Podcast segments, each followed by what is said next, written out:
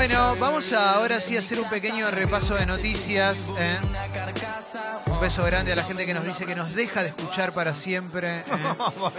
Un gran abrazo. ¿eh? Gracias por comunicárnoslo. ¿eh? Se nota, la verdad, loco, fue un análisis muy deshonesto y muy choto. Eh, se nota que estamos comprados y bueno, me voy a comprar un Audi ahora con todo esto que, que hicimos. Eh, muy breve, ¿eh? Mm, Déjame soñar con que algún día Están me ahí lo compre. asomadas Sí. las Fuerzas Armadas que vinieron. Sí. Gracias, fuerzas. No, sí, sí, sí. Eh, vení, Alberto, sentate que tengo. Después me das la plata. Eh, elecciones en Salta. Gustavo Sáenz se impuso por una amplia mayoría y es el nuevo gobernador. eh. Voy a hacerlo todo bastante rápido. Axel, mira, realizó su primer show tras la denuncia por abuso sexual. Que Tranquilo. toda la verdad salga a la luz, dijo Axel. en Ojalá su que salga nuevo- todo. espe- Ojalá. Eh, a ver, ¿qué más tenemos? Nuevo aumento del precio de los cigarrillos. Suben un 9% en promedio. Morirte te va a salir un poquito más. caro. ¿Cuánto están los los cigarrillos cigarros. ahora? No me quiero Cáculo imaginar. dejó cuando estaba 100. Sí, es verdad. Eh, a ocho años de su frase viral, reapareció el joven que instaló con 15 pesos me hago Ay, alto lindo. guiso. Eh. Increíble. Apareció, le hicieron una nota, eh, TIC creo que lo hizo, eh, llegando a la cancha. eh, con Ya 15 está. pesos me Con hago 15 pesos me hago alto guiso. Sí, fue Ahora. al. Es 15 hincha del un granate. pati eh. acá. Claro, jugó el clásico con Banfield. Sí, y fue ahí a verlo. Bueno, justo le, le- tuvo un mal, un mal día, ¿no? Porque ganó Banfield. Sí, eh, sí. ganó Banfield. Te digo, eh, cuando lo veo a Falcioni festejar me pongo recontento. Ahora te voy a contar algo de lo que va a pasar con. Banfield. Sí, sí, Lo sí. voy a contar porque... de Banfield, Chitani, que te dio de comer cuando no eras nada. No, pero están raros. y ahora señora. te llevas el mundo por delante.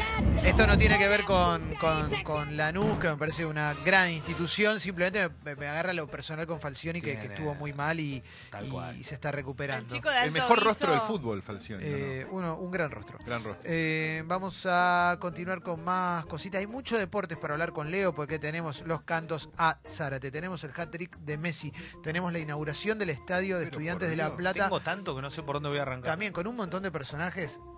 Miguel Ángel el Russo, mejor Isabela. abrazo. El mejor abrazo Locura total para todos los amantes del fútbol y de, y de la gente que tiene enseñanzas. Eh, Hace poco lo vi a Miguel Russo cerca de la pizzería. Sí, me contaste. Eh, emotion total. Bueno, a ver, más cositas. Estoy en Infobae en este momento. ¿eh? Vuelve Maroon 5 a la Argentina. ¿eh? ¿Cuándo y dónde será? Mira, a ver, vamos a ver. ¿eh? Que Pero ya viene- viene... ¿No están seguidos ellos? ¿No vienen seguidos Maroon 5? Eh, no sé, pero bueno, pero vuelve. ¿eh? Bueno. Eh, retornar al país con un recital presentado por Flow Music XP y vuelve 12 de marzo de 2020. Ah, no falta. Tanto, ¿Tiene ¿eh? gente que lo vaya a ver? Sí, Deben va a tener un explotar. montón de fans. ¿Sí? Sí, sí, va a explotar. Una banda Porque- muy popular, es muy para bailar, muy para Ah, bueno, pasarla bueno. bien. Sí, Ellos tuvieron recontra. como dos estadios, ¿no? Tuvieron como una época medio boy band, no sé qué, que no, y después se reinventaron medio pop de vuelta, ¿no? Yo Hubo lo- como un estadio post, hace, yo no al principio- cuatro o cinco años. Los veía medio como fastball, esos grupos Claro. pop One Hit Wonder.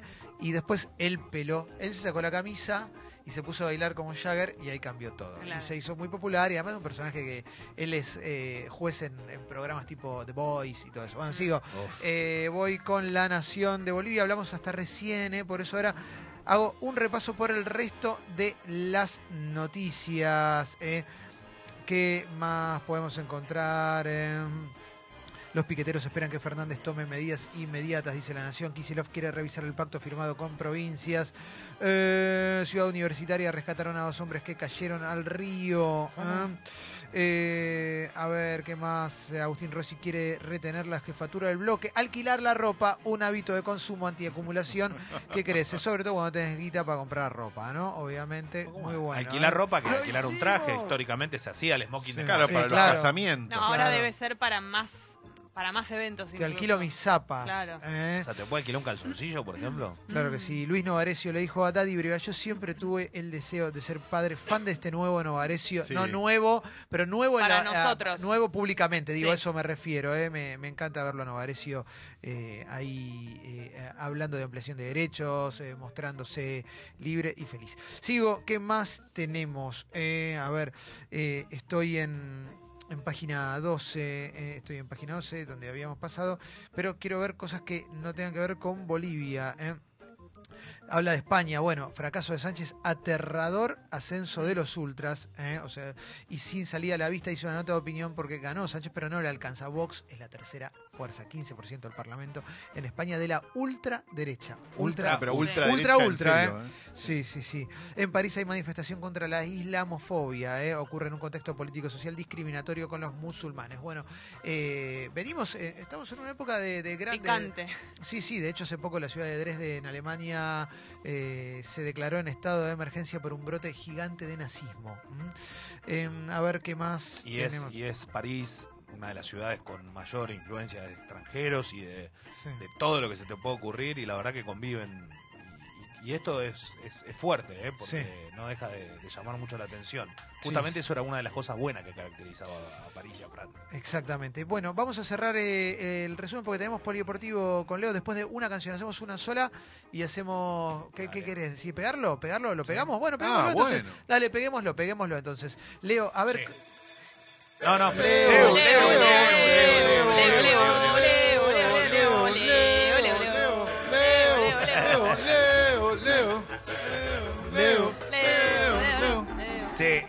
bueno, no, voy a empezar con algo muy, muy sencillo que es remarcar las cosas buenas y las cosas buenas tienen que ver con eh, principalmente aquellos que están haciendo lo posible para que sus hinchas se sientan orgullosos cuando hablo de lo deportivo y en el fútbol.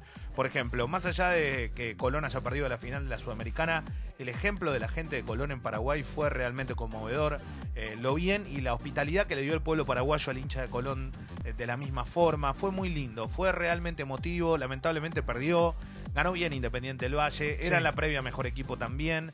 Es un equipo muy joven, es una escuela del fútbol ecuatoriano, hace pocos años de vida, o tiene pocos años de vida, pero que va creciendo poco a poco, campeón de la Copa Sudamericana y que obviamente deja a Colón con las ganas de su primer torneo internacional.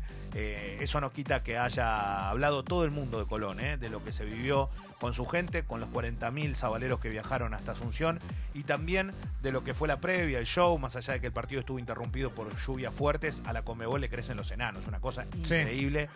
No se puede creer, cada vez que organiza algo le sale mal. O sea, no tiene forma de que le salga bien. ¿Ya se la considera medio famu? No sé, pero lo hicieron en Asunción.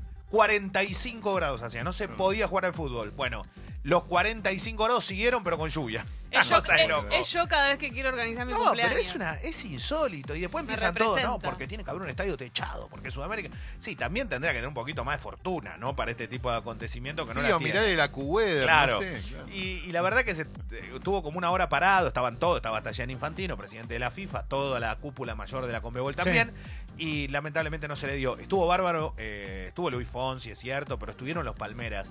Y la verdad que si no lo viste, creo que todos hemos subido, por lo menos en mi caso, lo que nos gusta el fútbol y nos gusta la fiesta de los Palmeras, subimos algún videíto o algo, y en Congo está también Está en redes Es sociales. emocionante el video. ¿no?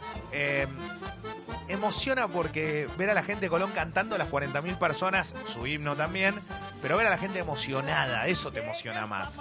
Es una locura y, eh, y realmente más allá de 45 años ni un rumor, esto, esto es... Era muy bueno de todo el mundo, ponía, todo el Es mundo un te orgullo. comentaba eso, Leo, y eso tiene que ser un orgullo es para vos, que sos una sí, suerte de vocero Sí. de- de los Palmeras. Leo, Sí. te cambio rápidamente. Rápido. rápidamente. Se inauguró el Estadio Estudiantes. Otro lugar, otro lugar de emoción. Sí, el viernes, el viernes Estudiante volvió a ganar eh, y a la noche, una vez que terminó el partido ante Talleres, las 40.000 personas que fueron al Estadio Único se fueron caminando hacia 1 y 57 y allí vivieron la fiesta en las calles. Fue muy lindo, muy emocionante y eso continuó el sábado.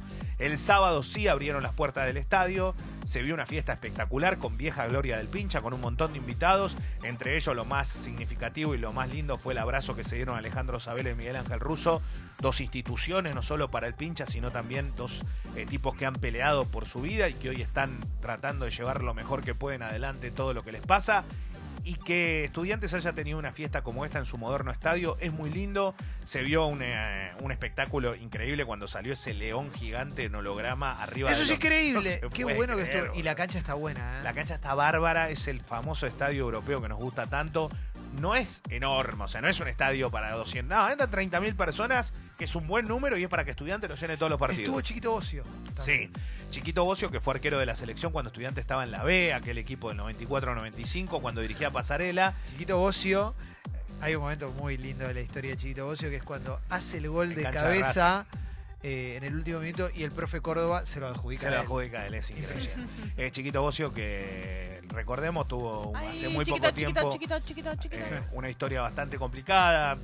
Más allá de ser ídolo de estudiantes, eh, en el nacimiento de su hija, Siete Mesina, falleció la madre. No. eh, y está con su hijita, que la está sacando adelante y está poniéndole el pecho a una Sí. situación durísima, la más dura de todo, y un tipo de oro. Chiquito Bocio es una persona excelente y siempre lo ha sido.